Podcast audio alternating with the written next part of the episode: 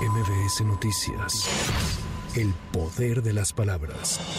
El presidente Andrés Manuel López Obrador confirmó esta mañana la detención en Israel del escritor y ex diplomático mexicano Andrés Ruemer, acusado de abuso sexual por decenas de mujeres, quien se encontraba prófugo en ese país y con varias solicitudes de extradición en su contra por parte de México. Tras su arresto, la justicia israelí tomará una decisión final sobre si lo extradita o no. Se detuvo a esta persona en Israel y se va a extraditar. Hoy va a informar sobre este caso la Secretaría de Relaciones Exteriores. Y esperemos que las autoridades de Israel ayuden en el caso de la extradición de señor Cerón, que está involucrado en el lamentable hecho de la desaparición de los jóvenes de Ayotzinapa, fundamentalmente en la creación de la llamada verdad histórica.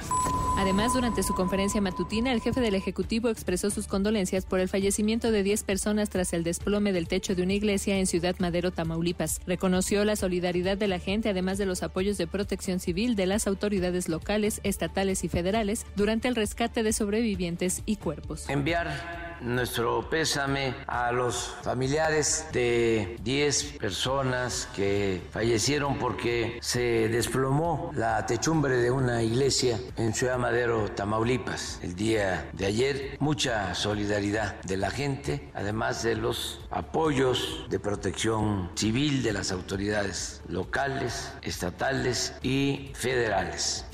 De acuerdo con el reporte del Gabinete de Seguridad Federal, durante septiembre se registraron 2.196 homicidios, una disminución de 0.9% con respecto a agosto. Los asesinatos observaron un repunte de entre 2 y 49% en siete entidades, la mayoría gobernada por Morena. De los 229 homicidios que se contabilizaron en el Estado de México, 135 se registraron en los primeros 15 días de la gestión de Delfina Gómez. Octubre inicia con 92 asesinatos, de los cuales 12 se cometieron en la entidad mexiquense.